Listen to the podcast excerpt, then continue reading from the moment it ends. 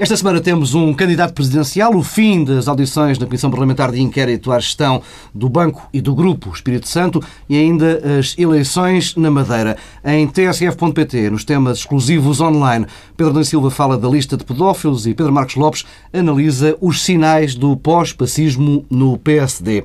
Vamos às presidenciais, é por aí que começamos. O desalinhado militante socialista Henrique Neto foi o primeiro a apresentar uma candidatura a Belém. O PS reagiu entre o sarcasmo e o incómodo. José Lelo, por exemplo, comparou o empresário a Beppe Grilo. Augusto Santos Silva classificou-o como o bobo da corte. E António Costa disse apenas, de forma muito rápida, que a candidatura do camarada de partido lhe era indiferente. Pedro Adão Silva, estas reações demonstram que o PS começa a ficar nervoso, não propriamente com a candidatura de Henrique Neto, mas com a falta de sinais de António Guterres. Eu acho que António Guterres já deu vários sinais. Eh, não é tanta não falta. Não, o problema provavelmente não é tanta falta de sinais de António Guterres e não haver eh, eh, uma alternativa. Mas eu, eu, eu devo dizer que este tema da candidatura de de Henrique Neto, foi, foi um bom observatório para nós percebermos que, em relação às presenciais, ehm, há aqui vários equívocos e alguns equívocos, aliás, de sinal eh, contrário. Alguns, aliás, que tu enunciaste eh, ao lançar o tema.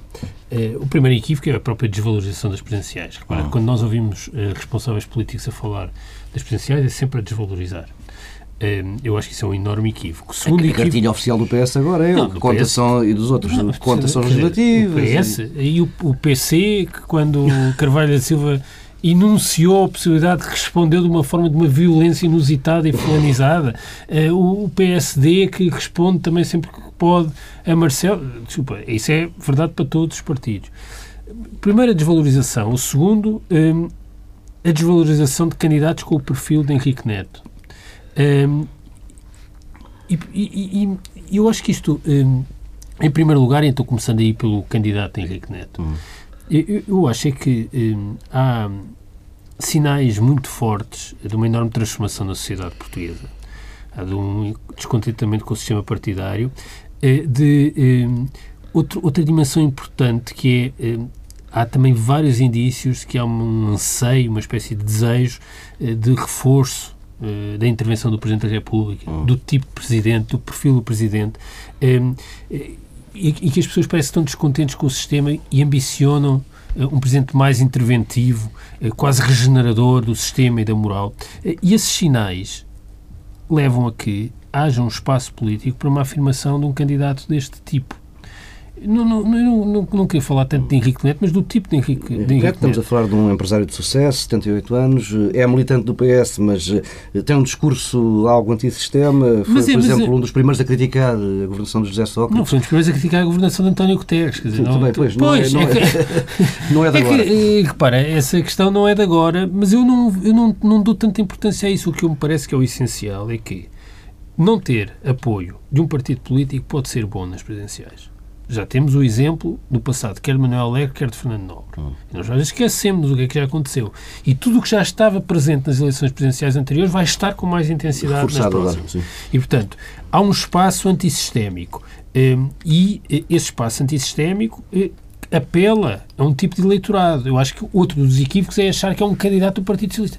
Ah, é, é, Henrique Neto é tanto, um, é tanto um socialista como Medina Carreira é um socialista ou António Barreto é um socialista, para falar de duas outras pessoas que são normalmente etiquetadas como sendo socialistas. Eu acho que há uma incompreensão aí também dos jornalistas que tratam isto como um candidato que causa incómodo ao Partido Socialista. Eu não sei, eu acho que este candidato, um candidato como Henrique Neto causa incómodo porque é um sintoma eh, de um descontentamento e um mal geral com os partidos, não é nada específico eh, do Partido Socialista. Eh, aliás, ainda então pensando no tipo de apoios, Henrique Neto, a quem é que causa incómodos? Causa incómodos é a Paulo Moraes e a Marinho Pinto. Hum.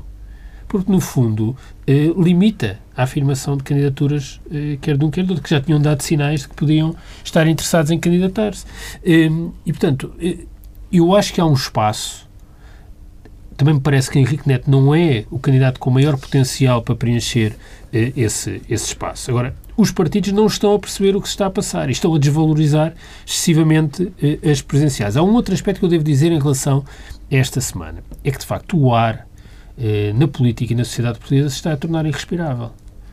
Eu tenho dificuldade em encontrar uma coisa que Henrique Neto tenha dito nos últimos, vá lá, 20 anos, com o qual eu concordo. Uh, mas a ideia de que Henrique Neto avança para presidente e é tratado como se fosse uma, alguém desqualificado hum. uh, e, segundo, segundo, muito importante, que tenham imediatamente surgido notícias de que as empresas de que ele era acionista é que não é o próprio. Tinha umas dívidas ao fisco, assim. Está-se a tornar, de facto, uma coisa de, uh, irrespirável. E, finalmente, aquilo que importa, que é a questão das presenciais. Eu já falei disso e, e volto a falar. O, as exigências que se vão colocar no próximo ciclo político são maiores do que as deste ciclo político. O papel do Presidente vai ser mais necessário. E a ideia de que os partidos, todos, que ambicionam eh, ganhar eleições, que ter resultados expressivos, podem desvalorizar as presenciais como se fosse uma coisa que se passasse depois das legislativas, uhum. quando é imediatamente a seguir e está ligada às, às legislativas, é, é um erro vamos precisar de compromissos e os compromissos não se constroem de um dia para o outro, começam-se a construir e a lançar as pontes para esses compromissos antes. E o candidato presidencial tem de ser alguém que possa eh, fazer esses compromissos. Portanto, eu não percebo o que se está a passar nos vários partidos, a desvalorização, eh, eh, a leitura errada e precipitada. Eh, eu, não, eu, não, repare, eu não digo que Henrique Neto tenha um potencial e que até não digo sequer que possa ser candidato. Acho que até pode vir a, a desistir. A questão é que há sinais que são eh, muito visíveis na sociedade portuguesa de que há espaço para este tipo de afirmação. E quem desvaloriza não está a perceber de facto o que é que se está a passar. Pedro Marcos Lopes. Eu, eu queria começar por onde o Pedro acabou, dizendo que é verdade, hum, evidente, é óbvio, ululante, digamos assim, que há um espaço para este tipo de de candidaturas na sociedade portuguesa, não só como, em termos de candidaturas a presidenciais, mas também de outro tipo de eleições. Uhum. Pode acontecer perfeitamente nas legislativas, apesar de Portugal ser, tem, ter, tem sido um dos países mais resistentes a essa degradação do centro político. É um facto. Mas é verdade que há um espaço para este tipo de discurso, ou pelo menos para o discurso que se prevê que, que Henrique Neto faça, que é baseado, enfim, se posso discernir duas linhas, é, é numa enfim, lamento dizê-lo, numa incompreensão do que é o papel constitucional do Presidente da República. Eu ouvi-o esta semana e percebi que ele não deve ter percebido muito bem qual é o papel institucional do Presidente da República. Quase todas as campanhas presidenciais são marcadas por é esse verdade, tipo de discurso. É verdade, mas, mas é, aqui foi é, evidente é, e mais é, e mais. Mas, mais mas, nós não sabemos, é evidente que há sempre esse equívoco.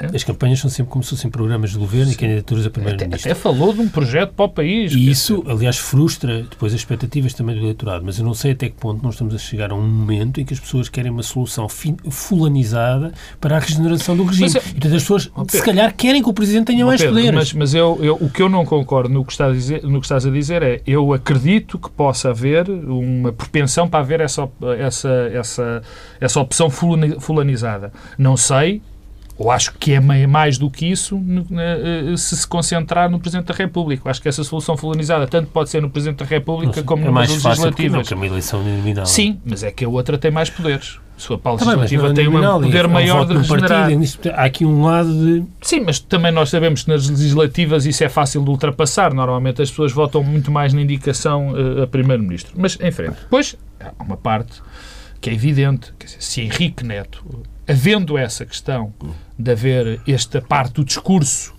que, que, to, que, pode tocar às pessoas e havendo esse espaço político, eu acho que uma das últimas pessoas, que uma das últimas, enfim, passo o exagero, seria Henrique Neto. Portanto, Henrique Neto pode ter até um papel não muito, uh, digamos assim, destruidor. Bloqueio? Uh, exatamente, ou até de bloqueio ao aparecimento de, de candidaturas mais fortes isso, isso dentro, dentro desse espaço político. Esta coisa de que Henrique Neto é alguém que causa incómodo ao espaço dos candidatos do Partido Socialista é mesmo. Não, mas é uma coisa, não, eu não percebo. Há coisas que Pedro, se passam na política Pedro, portuguesa. É verdade. Oh, Pedro, mas não me ouviste dizer. Não, estou a dizer no, aqui, no, mas foi o que se passou. Esta sim, semana é verdade. Não, eu acho que... As reações. Não, não, deixa-me ir aí. Deixa, oh, oh, Paulo Tavares, deixa-me ir aí. Quer dizer, portanto, esta parte Henrique Neto acho que fica relativamente arrumada. Depois deixa-me ir a dois temas. Um tem a ver com as reações do Partido Socialista. Quer dizer, é, são no mínimo de falta de civilidade. No mínimo, o que se pode dizer de reações do. E não tem a ver com o facto de Henrique Neto ser ou não ser militante socialista. Quer dizer, uh, uh, para um, o António Costa diz que é indiferente, quer dizer, não é coisa que se diga.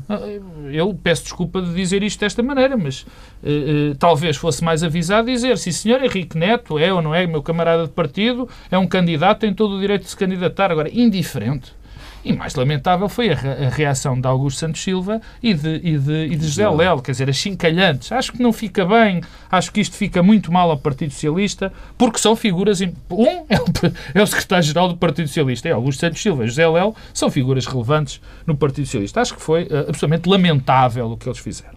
Depois, há aqui algo que eu uh, uh, discordo do Pedro. É verdade que há partidos que têm desvalorizado, e eu não vou se quer voltar a tocar no assunto da importância das presidenciais neste ciclo político, é enorme, é enorme, quer dizer, toda a gente já percebeu que vai ser enorme, toda a gente já percebeu que vai depender muito da personalidade do, do candidato, porque o cargo de Presidente da República é um cargo que se vai moldando, é um cargo que se molda, uhum. Uh, e, portanto, isso é importante e eu não vou gastar mais tempo, mais tempo sobre isso. Agora, o Partido Social Democrata, o PSD, tem tido muito mais cuidado na abordagem a este tema, cuidado entre umas enormes aspas. Eu lembro-me de um congresso cujo tema único, direto ou indiretamente, foram praticamente as presidenciais. O próprio PSD, na moção, de, o, o, na moção ao Congresso, tinha uma nota, tinha um perfil sobre o que, o que não devia ser, aliás, uhum. a, a, a, candidatura às presidenciais. E, portanto, tem sido um tema que não tem sido desvalorizado, peço desculpa, não, pelo PSD. Qual é exatamente a solução que o PSD não, não, tem para esse tema? Pedro, isso é uma questão de timing, mas que tem sido muito abordado e que tem sido uh, uh, até tema de debate dentro do PSD, até público publicamente o temos sabido, é verdade. Sim, o que sabemos é que não querem um catavento mediático. Sim, não, Pedro, seja como for, isso é da importante às presidenciais e há muitas pessoas dentro, e é um, é um tema que muitas vezes o PSD nota. Mas há aqui outra, há uma questão que me parece importante. Eu sempre aqui disse que achava um erro profundo um candidato uh, uh, às presidenciais esperar pelo resultado das legislativas. Uhum. Sempre disse. E continuo a achar. Continuo a achar, quer dizer. Porque uh, o próprio a própria, o próprio esperar pelos resultados das legislativas vai deteriorar, melhor, degradar essa candidatura. Porque o que se quer, se nós acharmos, se nós pensarmos, deixa-me só terminar, se nós pensarmos que as pessoas, como acho que quase todos pensamos, percebem o papel importante que o Presidente da República vai ter neste, neste ciclo, eu acho que elas estão muito mais dispostas a, a, a entender uma candidatura que aparece eh, fora de, de, desse jogo que pode surgir ou que as pessoas pressentem no pós-legislativas, uhum. mas como alguém que quer, tem uma afirmação pessoal uh, uh, de poder. Uhum legítima dentro dessas presidenciais. Nós sempre, sempre aqui dissemos que o mais certo era que com a, com a proximidade entre as eleições legislativas, que são, vão ser em finais de setembro, princípios de outubro, e as, e as presidenciais, que vão acontecer eh, alguns em janeiro, aquilo que se iria estar a votar uh, nas legislativas seria um ticket, um, um pacote entre um isso. candidato a Primeiro-Ministro e candidato a Presidente, a, a Presidente da República. Hum, eu não acho isso. Parece cada vez mais difícil. Porque... Não, eu não acho isso. E uma das razões pelos quais não também tem a ver com o timing. É também por isso que eu acho que o timing não deve ser isso. Eu, por exemplo, acho que, acho que Marcelo de Rebelo de Sousa está a degradar a sua, a sua pré-candidatura. A sua pré -candidatura com este vai, não vai, vai, não vai, vou ser ou não vou ser, acho que está, e pior, está a degradar a sua candidatura dizendo que vai esperar pelas, legisla pelas legislativas. Uhum. Percebes? Quer dizer, porque eu acho que o ticket é algo que faz sentido em termos teóricos ou táticos, mas é algo que, na minha opinião, não diz muito ao, ao, ao eleitorado sobre qual deve ser o papel do Presidente da República no próximo ciclo político. Pedro Domingos Silva, haveria vantagens eh, em conhecermos os candidatos presidenciais das principais áreas políticas mas, mais cedo? Mas repara, é, uma coisa é conhecermos os candidatos presidenciais das áreas políticas. Hum. Outra coisa é que tipo de sinal é que o eleitorado quer dar quando votar duas vezes no espaço de três meses para escolher hum. os protagonistas do próximo ciclo político. E o que é que é desejável para o país? São três coisas diferentes. Um, o, já o disse e repito, eh, eu, o que me parece é que o próximo ciclo político vai precisar de uma cultura de compromisso e de uma capacidade de alargar a base de apoio do governo, estabelecendo pontes entre São Bento e Belém. Ora, isso implica que eh, o candidato que está eh, em Belém ou quem está em Belém não seja a mesma pessoa do ponto de vista político que está em São Bento e, pelo contrário, sirva para alargar a base de apoio. A ideia de termos uns candidatos oficiais dos partidos vai ser curto. Uhum. Um, e, é, e, é, esse raciocínio que me leva a dizer que eu acho que é desejável ter alguém que consiga alargar a base. E pode ser para a esquerda, pode ser para a direita, para o centro, para baixo. Não, pode, não podemos é ter candidatos oficiais. E quem pensa que um candidato oficial burocrático pode servir para marcar uns pontos e depois eh, a coisa ficar resolvida, isso não vai acontecer. Mas até nesse aspecto, Pedro, havia vantagem em essa candidatura ser apresentada antes das próprias legislativas. Porque o facto de aparecer antes das legislativas já é por si própria uma imagem que se transmite de que não se está a reboque daquilo que pode acontecer nessas eu, mesmas eleições. Não, quer dizer, regressando ao início, há um, há um, conjunto de transformações que ocorreram na sociedade portuguesa que são sistematicamente desvalorizadas pelos partidos hum. um, e que já tiveram manifestações nas últimas eleições presidenciais, nas últimas duas, um, e mostra e uma das coisas que sabemos hoje é que, no, ao contrário do que nós achávamos, do que foi sempre sendo repetido, ah, não é assim tão importante ter o apoio de um partido. Hum. É, é possível, numas eleições que vão ter muitos candidatos, que se, muito provavelmente haverá segunda volta, não ter um apoio de um partido não é necessariamente um problema e não é assim tão necessário. Não, e é, é fundamental, desculpa, deixa-me complementar com uma coisa, e é fundamental nesse aspecto que a candidatura seja feita fora do Sim. ambiente. Mais uma vez, isso, isso dá vantagem que seja dá fora. uma afirmação, depois os partidos até numa segunda volta podem apoiar. É, mas aqui a questão vai ser quem é que passa à segunda volta?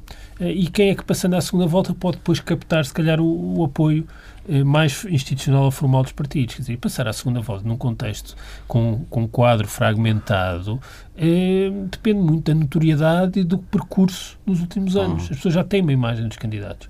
Um, e, e, nesse sentido, eu acho que vai haver um candidato do espaço que agora aparece a ser representado por Henrique Neto.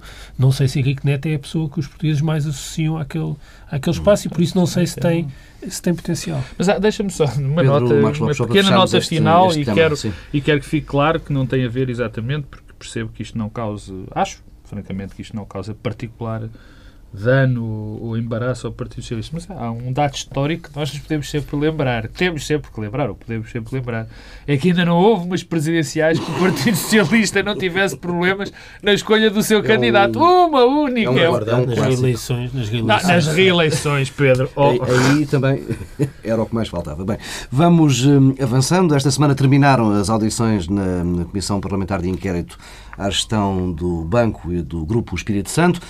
Terminaram as audições e também o consenso entre os partidos. Já iremos a esse clássico das comissões de inquérito. Antes, pedia-vos um, um balanço. O que é que aprendemos, afinal, sobre a forma como funcionava uh, a banca, uh, a gestão de grandes grupos ao longo destes últimos uh, quatro meses?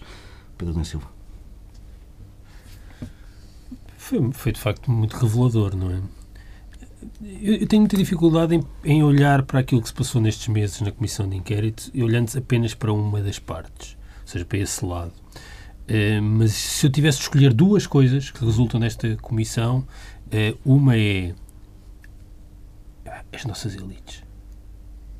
que é isto? Temos um problema de elites em Portugal. Já sabíamos, não é? Uhum. Mas que, que espetáculo foi este de impreparação, desqualificação, uh, falta de estatura moral, tudo combinado. Uma, uma desgraça. Um retrato de facto degradante. Isso é pouco. Sei, é, quer dizer, é, no fundo é estrutural e sistémico, mas não tem a ver só, não se prende só com, com o caso. Segunda eh, questão é fundamental, independentemente agora da responsabilização é, fulanizada, que é, o timing. Eu acho que o que explica o que se passou no caso BSGES é, foi mesmo uma questão de timing que influenciou um problema muito sério que tem, Sim, aliás, um responsável. Não o país maravilha da Troika, para citar Fernando Henrique, não podia, antes do encerramento do programa, ser confrontado com um problema desta dimensão num setor tão sensível para o próprio memorando de entendimento. Eh, e isso eh, tem, de facto, ali uma causa pesada, que é a forma como o BES foi sendo gerido e como eh, um, um banco foi colocado ao serviço de um grupo. mas tem também esse lado da gestão política que envolveu o governador, a Troika eh, e o governo, que foi eh, empurrar o problema para a frente com a barriga durante meses e meses para não rebentar em cima do fim do morando. Ninguém queria que isso acontecesse. E isso teve custos e vai ter muito mais custos no futuro. Pedro Marcos Lopes? Há uma conclusão uh, que eu tirei de, destas audições todas. Primeiro, é que quem interessava saber, quem era importante que soubesse do que estava a acontecer no BES e no GES, sabia. Sabia. Quer dizer, não, não vale a pena. Incomoda muito uh, ouvir, por exemplo, a doutora Maria Luísa Albuquerque dizer várias vezes que não sabia ou que os outros elementos que apareceram nas comissões não sabiam, não tinham a certeza. Quer dizer, é, é, é digamos, uma mentira que, que, incomoda porque é um bocadinho ofensiva à inteligência de todos nós que ouvimos aquelas, aquelas, hum. Aquelas, uh, uh, aquela comissão e que fomos ouvindo e tendo o relato da, da da, na comunicação social do que estava a passar. Sim, as pessoas sabiam. Sim, o Primeiro-Ministro sabia o que estava a acontecer. Sim, a doutora Maria Luísa Albuquerque sabia o que estava a acontecer. Sim o, Gaspar, sim, o Presidente Vítor Gaspar, Vítor fez Gaspar, uma declaração. Sim. É que passam-se coisas, já a semana passada Vítor Gaspar respondeu à Comissão de Inquérito que tinha sabido os problemas do BES pela imprensa internacional. Claro. Sim, o Presidente da República sabia o que estava a acontecer no BES, portanto, toda a gente sabia o que estava a acontecer. Toda a gente, eh, quando se diz toda a gente, toda a gente que poderia ter feito alguma coisa, não? É? feito alguma coisa, se é que alguma coisa se poderia ter feito, não, não, não fez. Depois, uh, uh, também a nível político, a queda, este tipo de queda, foi, uh, enfim,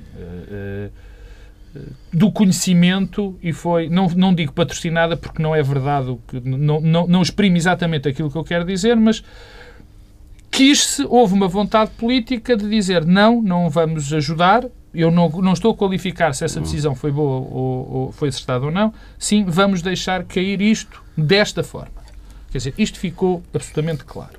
O terceiro ponto é que há aqui ainda relações por explicar, para mim estão claras no que diz respeito à solução. A solução pareceu-me que foi externa, mas se ela foi de facto apoiada, eh, era do conhecimento e foi patrocinada também pelo governo. Hum. Eu acho que foi, mas, enfim, a verdade oficial é que Carlos Costa, com a ajuda externa, a, a, a, a implementou. Eu, enfim, digo mais uma vez, não acredito. Mal estava eu se acreditasse que o governo, numa coisa desta dimensão, não, não tinha uma palavra. Bom, isso é a primeira parte, a hum. parte, digamos, uh, uh, política. Ainda na parte política, a solução, de facto, nesta altura também percebemos que era difícil ser outra. Uh, eu não gosto daquela história de ou nacionalização ou isto, hum. porque estas coisas sempre inevitáveis, enfim, aborrecem-me. Aborrecem porque normalmente não são verdade. Mas, de facto, eu não consigo visualizar outra, não consigo imaginar outra, outra solução. Esse é o primeiro ponto. O segundo é basicamente repetir uh, uh, aquilo que foi dito pelo Pedro e que foi dito por muitas pessoas.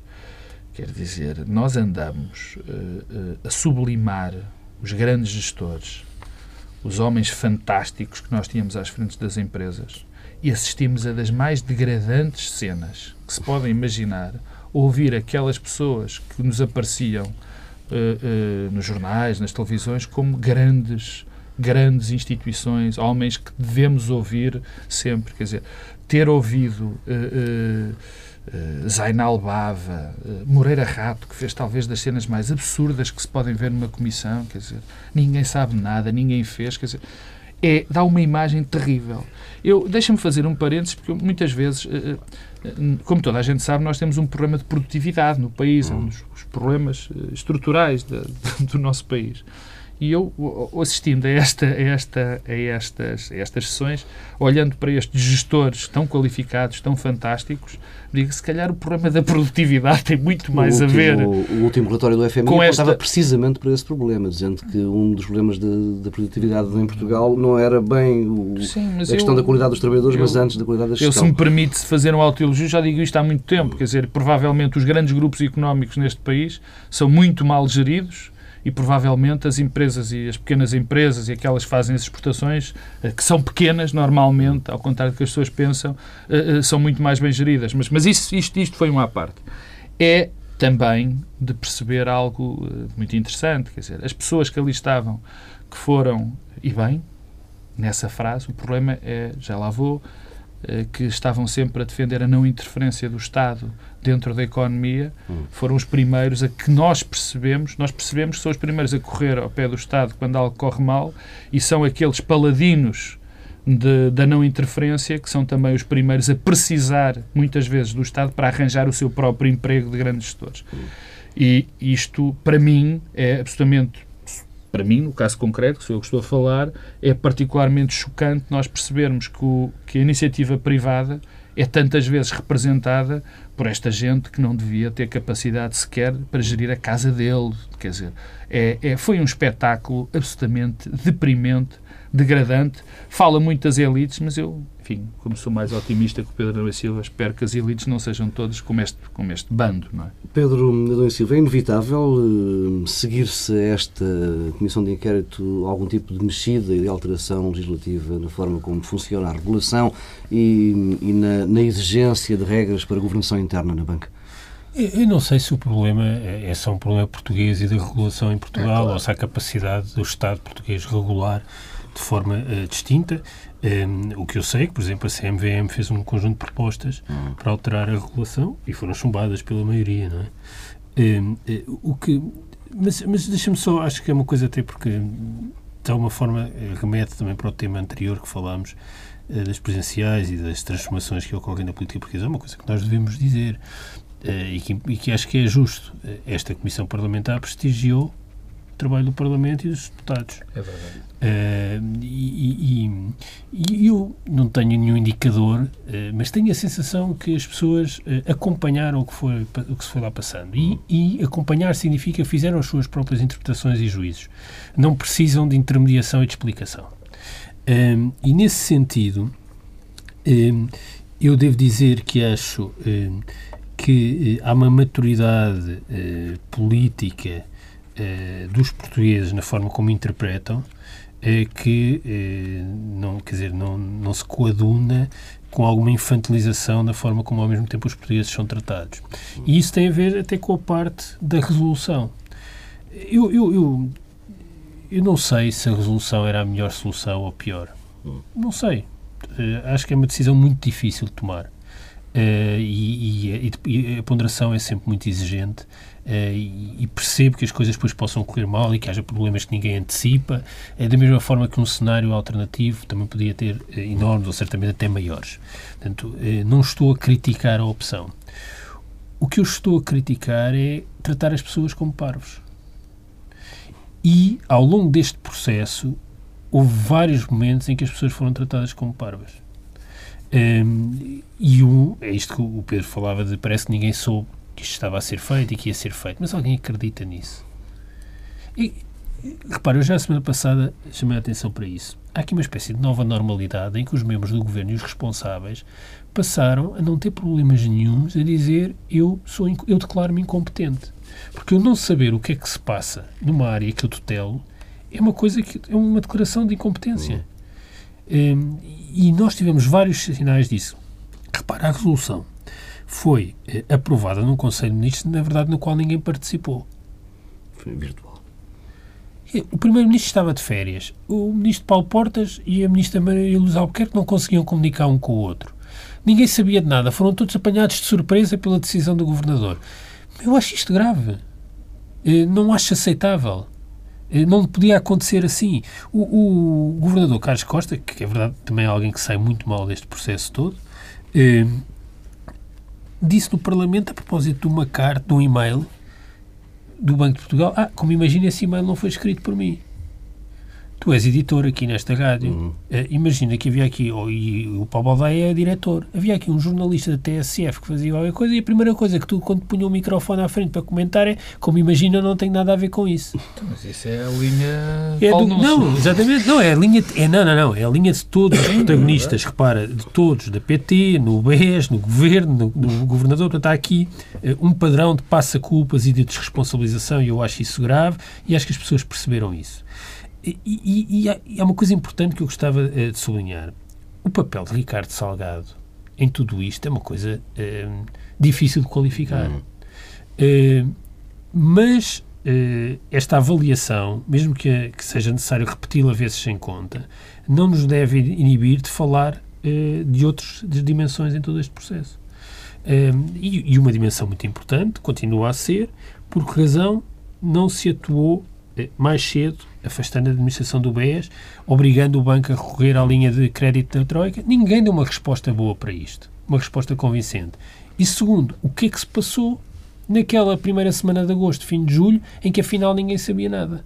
Mas ao mesmo tempo havia eh, movimentações estranhas na Bolsa de transações do BES, eh, decisões do Conselho de Ministros uns dias antes da resolução, que no fundo preparavam a resolução e que foram mantidas quase clandestinas, com ratificação do Presidente da República eh, súbita. Portanto, o quadro legislativo estava pronto no dia pois, estava pronto, mas, mas, mas, tinha sido, uh, tinha sido pronto na semana, na semana anterior. E afinal ninguém sabe que estas coisas não batem certo umas com as outras. E isto, repara, isto não é criticar a opção pela resolução, é uma outra coisa, que é isto não é compatível com a maturidade que eu acho que os portugueses têm na interpretação, com a atenção que seguiram e depois venderem-nos eh, estas, estas histórias. Depois é evidente que há os problemas da resolução, que são dois seríssimos, também não podem ser desvalorizados. Um é a litigância Sim. e outro é eh, os custos da venda. Quer sobre o déficit de 2014, que não, não sabemos, e portanto isso sobrará para o próximo governo, sobrará para o próximo governo, quer sobre o déficit, quer sobre, sobre, sobre a Caixa Geral, ou seja, somos todos também, quer sobre o resto da banca. Isso, isso veremos mais tarde. Uh, pois, Pedro, mas é exatamente, é um bebê que vai ficar nos braços do próximo governo. Pedro Marcos Lopes, as regras da regulação e da governação interna dos bancos? Ah, não é um problema português apenas. Nós tivemos um fenómeno nos últimos anos que é conhecido, é que a economia globalizou-se de uma maneira enfim, brutal e a política não se globalizou, nem se nunca globalizará, provavelmente. Não é? E, portanto, há aqui uma, uma, uma distância, uma incapacidade do poder político impor uma regulação que me parece uhum. evidente. Quer dizer, uh, o capital circula, os bens circulam absolutamente livre, de uma forma livre. Agora, a capacidade do poder político interferir nesse processo, de, de legislar de uma maneira que depois dê resultados, é quase impossível. Uhum. Portanto, isto é mais um fenómeno enfim, macro, é um fenómeno global que não nos diz respeito a nós. Aliás, só a nós. Aliás, uh, eu já disse isto em relação a Vitor Constâncio, volto a dizer isto em relação a Carlos Costa. Eu duvido muito, muito da capacidade do regulador neste momento Uh, conseguir acompanhar fazer, o passo, é? acompanhar, uh, uh, acompanhar o passo. A expressão é tua, mas é boa. Quer dizer, não acho que isso neste momento seja sequer possível. Há, há, pontos, obviamente, que, que, me surpreendem. Carlos Costa, a permanência de, de, de Ricardo Salgado, não me surpreende tanto a questão da capitalização do BES, porque eu não posso esquecer que houve um aumento de capital que foi acompanhado e que existiu, entrou, entrou muita gente no capital, portanto, provavelmente eh, essa seria uma boa justificação, mas mesmo em relação a Carlos Costa, eh, eh, quando muitas Sim, pessoas... Sim, mas isso é uma das coisas que, que aconteceu que é de facto inexplicável e inaceitável, o, último aumento de capital. Não, Sim, não mas tem... o aumento de capital para as pessoas que entraram, porque de facto entrou esse dinheiro, portanto, se calhar não, não, não, não mas, entrar... Mas o que se passou com o conhecimento que já existia... Sim, que... Bem, e que, e que havia uma nota... O aumento de capital era bem claro.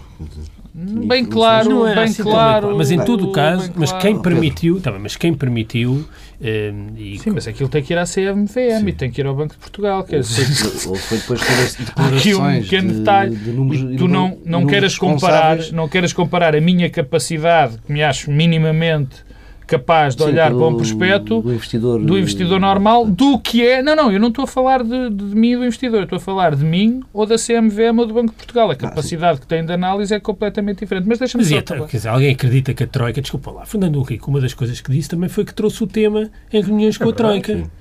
E que disseram que esse tema não estava na agenda. Portanto, vamos lá ver se nos entendemos o tema BES foi afastado da agenda propositadamente, porque o país maravilha da Troika não podia ter um problema. Dizer, portanto, não vale a pena uh, dourar a pila. Agora, a solução, a solução era... Também esse programa ia acontecer e também era no país maravilhoso da Troika, quer antes, quer fosse depois. Não, é, não era a mesma coisa, não... não... era a mesma coisa. É? E a intervenção, uma intervenção precoce... O próprio Primeiro-Ministro disse que lhe caiu um tijolo na cabeça ou não sei o quê. Eu acho que esse argumento não... não, Vamos... não mas, mas deixa-me só acabar no, no, no, respeito de, de, respeito à questão da regulação. Quer dizer, eh, o cuidado que se tem de ter na pessoa que agora que faz a regulação, quer dizer, Costa, Constância e tudo mais, tem a ver exatamente com isto. Quer dizer, eu não sei até que ponto, por exemplo, fala-se muito na questão do Ricardo de, de, deste dinheiro que saiu a seguir, hum. in, que o, o Carlos Costa fez o tal ring fencing e depois o dinheiro continua a sair.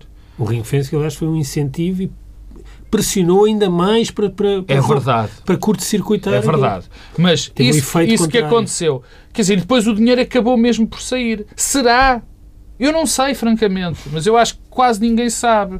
Será que o Banco de Portugal tinha a capacidade para evitar porque, que aquilo repara, saísse. A questão do ring fencing é importante porque está associada à ideia do BES, não é o GES. Uhum. Coisa que foi dita até 15 dias antes Sim. daquilo eh, implodir. Dita e redita. Ora, o que, isto, o que sabemos hoje é que o BES era o GES e o GES era o BES há muito tempo e, portanto, o ring fencing era uma coisa que tinha um efeito contrário e, e perverso. E, e, que muita gente sabia que era assim. O GES não existia sem o BES. Vamos uh, avançando. Este domingo temos eleições na, na Madeira.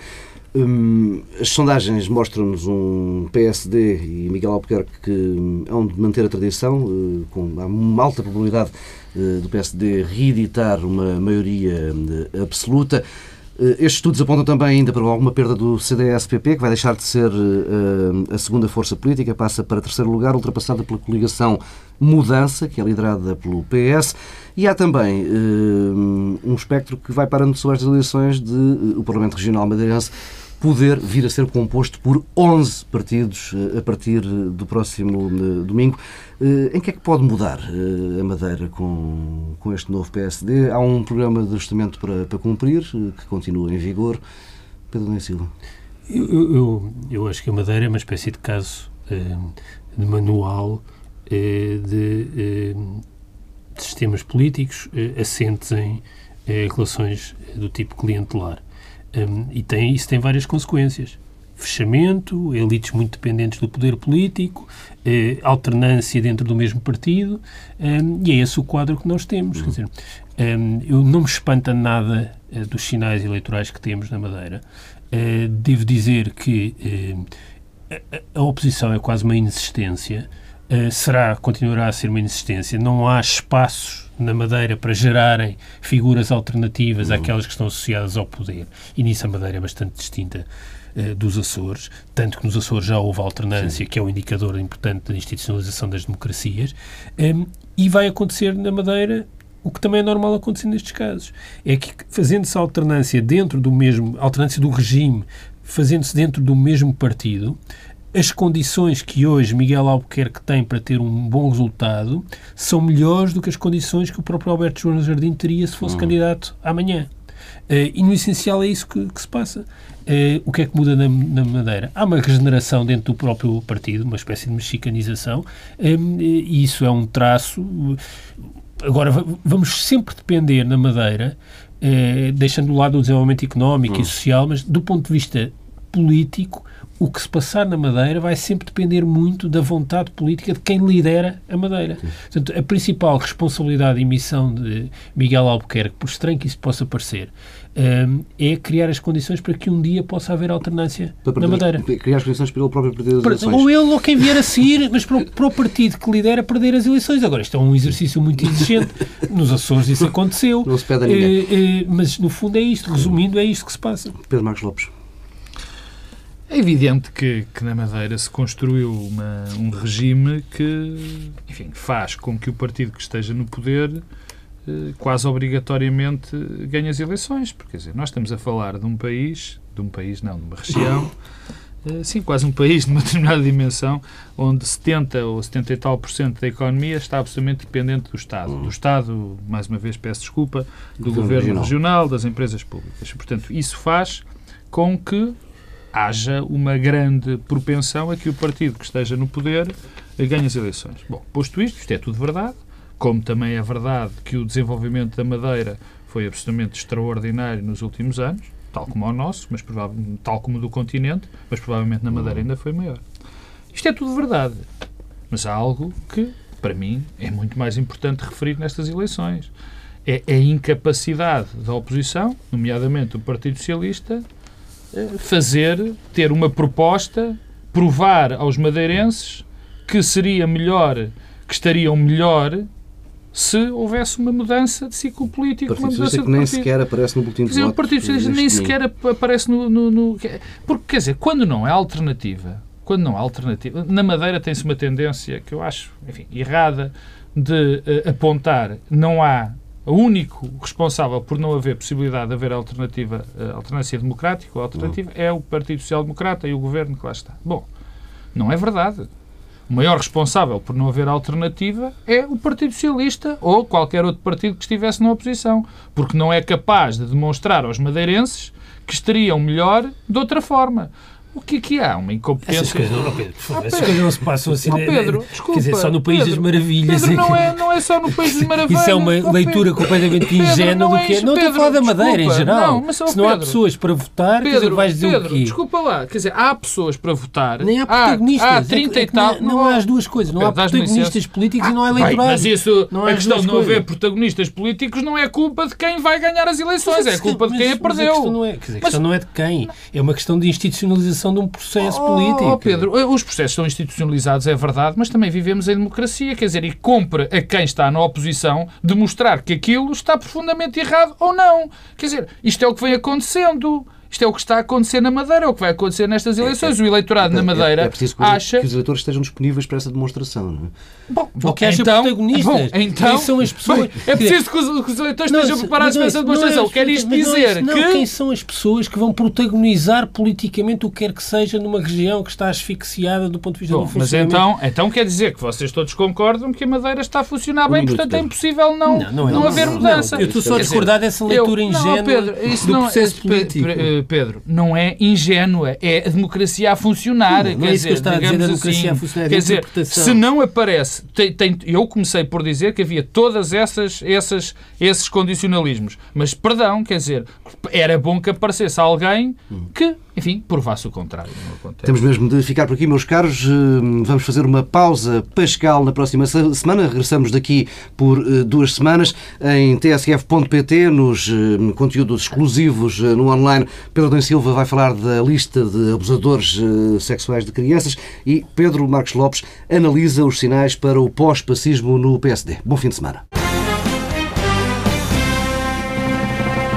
Pedro Adão Silva, eh, a lista de pedófilos que esta semana voltou a reentrar na agenda. Voltou a reentrar. Esse, esse é, é, é, aliás, passa, é, passa o primeiro. É, não, mas é que é muito interessante, é porque eh, uma das coisas que nós sabemos dos últimos tempos... É uma daquelas cartas na manga que é retirada. Sempre que a ministra Paula Teixeira da Cruz está uh, sob uh, escrutínio, que é um problema nos últimos tempos, apareceu logo uma notícia qualquer da lista de é de pedófilos. Isso é um must da política portuguesa. É, é, e eu, repara, desde logo não há listas de pedófilos, há listas de abusadores uhum. sexuais uhum. de crianças, que, em bom da verdade, são coisas distintas. aliás, o Mário Cordeiro escreveu um texto muito interessante esta semana onde explicava bem a distinção. e, e eu, eu acho que esta questão é, é, é, reveladora, desde logo porque há uma espécie de temor de falar destes temas. Uh, o que faz sentido, porque de facto estamos perante um crime, o abuso sexual de menores, que é hediondo, e portanto ninguém ousa uh, verbalizar o que quer que seja ou contrariar qualquer uh, ideia que sugira que vai aumentar a eficácia nas respostas a, a, a, esse crime. Mas Paulo Teixeira da Cruz, além de fazer isso, há uma outra coisa que tem feito, é que fala sistematicamente em valores altíssimos para a reincidência do crime. Que cita estudos. Reincidência louca utilizou a expressão, há uma reincidência louca e os estudos dizem que a reincidência é da ordem dos 80% ou 90%. A certa altura já falou de 90%. Bom, hum, e eu, eh, que me lembro também que Paulo Teixeira Cruz aqui há uns tempos dizia que tinha acabado o tempo da impunidade em Portugal, eh, há uma impunidade que claramente não acabou, não caducou, que é a impunidade política. Porque se assim fosse, Paulo Teixeira Cruz já não era ministro há muito tempo. Eh, e digo isto porque agora pensando nesta semana é que eh, Fernanda Câncer, no Diário Notícias, eh, perguntou então quais são esses estudos ao Gabinete da Ministra. Hum. Eh, e o Gabinete da Ministra remeteu para um estudo de um psicólogo clínico, eh, Mauro Paulino, que foi então confrontado e ficou muito espantado, porque o estudo dele não fala daqueles valores. Aliás, eh, ele disse eh, duas coisas. Não há nada disso no meu livro, um, e desconheço estudos que tenham esse tipo de percentagens. Reparem, há uma ministra que anda a falar sistematicamente de uns valores, é que não são valores em abstrato, são valores exatos. Depois o que é bem, esses valores vêm de onde?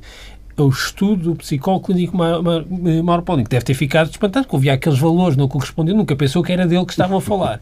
Perguntam-lhe, ele disse, não, não há nada disso no meu livro, não leram o meu livro e não há valores desses em parte nenhuma. Aliás, a Procuradora-Geral da República já tinha dito 20%, que parece que mesmo assim... É, é mais próximo. não, é que parece que é muito menos. Os dados comparativos internacionais mostram valores muito eh, menores. E, portanto, só isso devia fazer curar de vergonha à Ministra eh, num tema que ela tem eh, mobilizado de forma eh, tão eh, frequente. Eh, e porquê? Porque sabe que isso é uma coisa que cala fundo nos sentimentos mais mais negativos e, e, e, e, com um lado também eh, perverso nas nossas sociedades. Eh, mas eh, há ainda uma outra coisa importante nesta matéria. A Associação dos Juízes fez um parecer sobre a proposta do Governo. Uhum. A proposta do Governo, aliás, apresentada pelo Primeiro-Ministro numa creche. Com crianças. Com crianças, pois. Uh, mostra bem, de facto, o que, o que é que está. Que, diz, diz muito. E então o que é que diz a Associação? Diz três coisas não há qualquer utilidade em termos de prevenção que vá além de uma dimensão populista, demagógica, perigosa e inconsequente. Segundo, não existe um direito à segurança de tal forma amplo que determine o dever do Estado de dar a conhecer aos seus cidadãos o passado criminal de outros membros da comunidade. Finalmente, isto é muito importante, há alguns resultados trágicos que decorrem de exemplos ocorridos em países onde existem leis similares deveriam levar a uma clara rejeição da proposta. Hum. Isto chama-se linchamentos. Sim. com base em equívocos, muitas das vezes. Um, e, portanto, um, num país em que se gosta tanto de falar de consensos, de compromissos em abstrato, uh, o que eu espero, sinceramente, é que nas próximas semanas esse discurso abstrato sobre os consensos e os compromissos se traduza uh, numa proposta concreta para travar esta reincidência louca. Uhum da Ministra eh, da Justiça, eh, porque isto não é digno de um país, de uma sociedade liberal e decente, esta ideia absolutamente estapafúrdia, e o que eu espero, sinceramente, é que nos nas bancadas parlamentares da maioria ainda persistam um número suficiente de pessoas decentes é capaz de parar mais, mais esta loucura da Ministra da Justiça, que, a meu ver, não tem condições nenhumas para ser Ministra há muito tempo, porque, quer dizer, revela eh, sintomas de, dizer, de, um, de um desvario eh, que não é compaginável, em particular com o lugar de Ministra da Justiça. Se fosse Ministra das Obras Públicas, eh, se calhar não vinha tanto mal ao mundo. Pedro... não cairiam tantas coisas. Pedro Marcos Lopes, os sinais para o pós-pacismo no PSD. Eu não sei se é que estava, quando estavas a lançar, estava a dizer para ou do? para. Ou são as duas coisas? Primeiro, deixa-me dizer uma coisa em relação à, à lista dos, dos, abusadores uh, de crianças. Quer dizer, eu espero, já aqui disse, quando veio o Dr. Mota Amaral, espero que o Partido Social Democrata, como partido enfim, estruturante da nossa democracia, faço minhas nesse aspecto, praticamente as palavras do Pedro, tenha um, um conjunto de gente que ainda saiba o que é o Estado de Direito, que é uma democracia e os limites da decência, que é o mínimo que eu posso dizer. Espero que o Partido Social Democrata ainda tenha muita gente que saiba o que é isso. E o CDS também. E o, e o, e o CDS também, enfim. Falo mais do PSD porque tem um grupo parlamentar mesmo. Espero que isso aconteça, porque se isso não acontecer, já têm sido sinais, já têm sido dados sinais uh, terríveis. Uh, mesmo em outros aspectos, de que o Partido Social Democrata se está a esquecer daquilo que deve ser um partido uhum. liberal e um partido estruturante da democracia portuguesa. Espero que esta seja. Eu acho que esta era uma boa altura para, para se mostrar, para mostrar à doutora Paula Teixeira da Cruz e outras pessoas dentro, dentro do partido que ainda, ainda há valores eh, que devem ser defendidos e que o Partido Social Democrata sempre os defendeu. Bom, posto isto, sobre o pós-pacismo. Eh, eh, bem, primeiro, toda esta fobia que apareceu, esta, esta, esta, enfim, estes, estes nervos, este stress que apareceu esta semana, que apareceram esta semana parecem indicar que uh, a maior parte das pessoas dentro do PSD, se não todas as pessoas do PSD, pelo menos da estrutura do PSD, já se convenceram que perderam as eleições. Uh, o que, enfim, é um dado que com certeza não, não, não cairá muito bem uh, junto do próprio Passos Coelho, não é? Porque se nós temos uma. Ou junto de Marco António Costa e Maria Luísa Albuquerque, que foram junto da nata dos empresários Eu- dizer que as esse, sondagens. esse é o primeiro sinal, quer dizer, quando temos a doutora Maria Luísa Albuquerque a fazer inaugurações eh, que não são propriamente repartições de finanças por esse país fora, quando a doutora Maria Luísa Albuquerque vai reunir com empresários eh, eh, bom, isto dá-nos uma indicação de que há uma pré-campanha eh, em curso. Por outro lado, também tivemos o Moraes Charmento dizer aquela célebre frase que normalmente nós associamos a alguém Que está que disponível está para disponível para se candidatar, que é bom, eu não sou candidato, mas, peço desculpa, não foram estas as palavras exatas, mas uh, para bom entendedor meia palavra basta, não fugiria às suas responsabilidades. E também tivemos o episódio que, enfim, não dou tanto, não dou tanta importância, mas que pode ter alguma, que foi a, o- também a mesma frase dita por eh, José Eduardo Martins a um, a um jornal, ao Diário Notícias mais concretamente. Ao mesmo tempo, aparecem notícias que dão conta de um sentimento no círculo mais íntimo do Primeiro-Ministro em como Passos Coelho poderia estar a preparar-se para permanecer no lugar, eh, mesmo em caso de derrota. Esse, esse, esse boato existe sempre Não, desculpa, quando ah, nós ah, prevemos não- não é- que alguém vai cair. Não é boato. Há Não, declarações não, em não ONU sei se há de boatos. diversos Pronto, responsáveis. Não, não chamamos eh, boatos, chama-lhe outra coisa qualquer. É sempre assim. Isso acontece sempre. Agora, só quem não conhece partidos de poder é que não sabe que, perdendo as eleições, Na hora, na hora ou passado uns dias. Bem, mas eu ainda não tinha acabado, por falta Rui Rio, porque Rui Rio vai dando os seus sinais. Aliás, para o homem que ia estar calado durante este tempo todo, quer dizer, não há semana em que ele não diga qualquer coisa, ou para presidente, ou para primeiro-ministro. Portanto, temos aqui eh, eh, eh, montado já várias pré- pré-candidaturas, que há dois sinais, e um é repetido, que eu já o disse. Primeiro, o PSD parece já ter assumido que perdeu as eleições, coisa que não deve agradar muito eh, a Passos Coelho.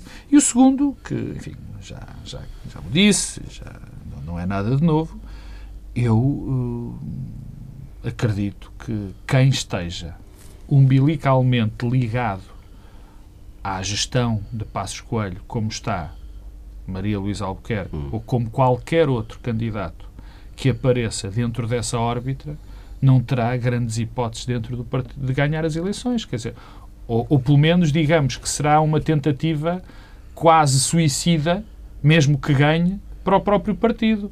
Porque, enfim, se alguém ficar dessa linha, eh, dir-se-á que o partido vai continuar nessa linha, na linha até agora percorrida, isso não antevê nada de bom ao Partido Social Democrata. E mais, eu já disse isto várias vezes, já escrevi até. Quem estiver colado, quem as pessoas identificarem como está, estando colado a Passos Coelho, como várias personagens, eh, eh, eh, a Passos Coelho neste processo, se ganhar, as, se não, arrisca-se a não ganhar as eleições dentro do partido, é o mais certo. Mas é pior, arrisca-se a que o Partido Social Democrata possa estar muitos anos longe do poder. Ponto final nesta edição online do Bloco Central. Encontramos-nos aqui daqui por duas semanas.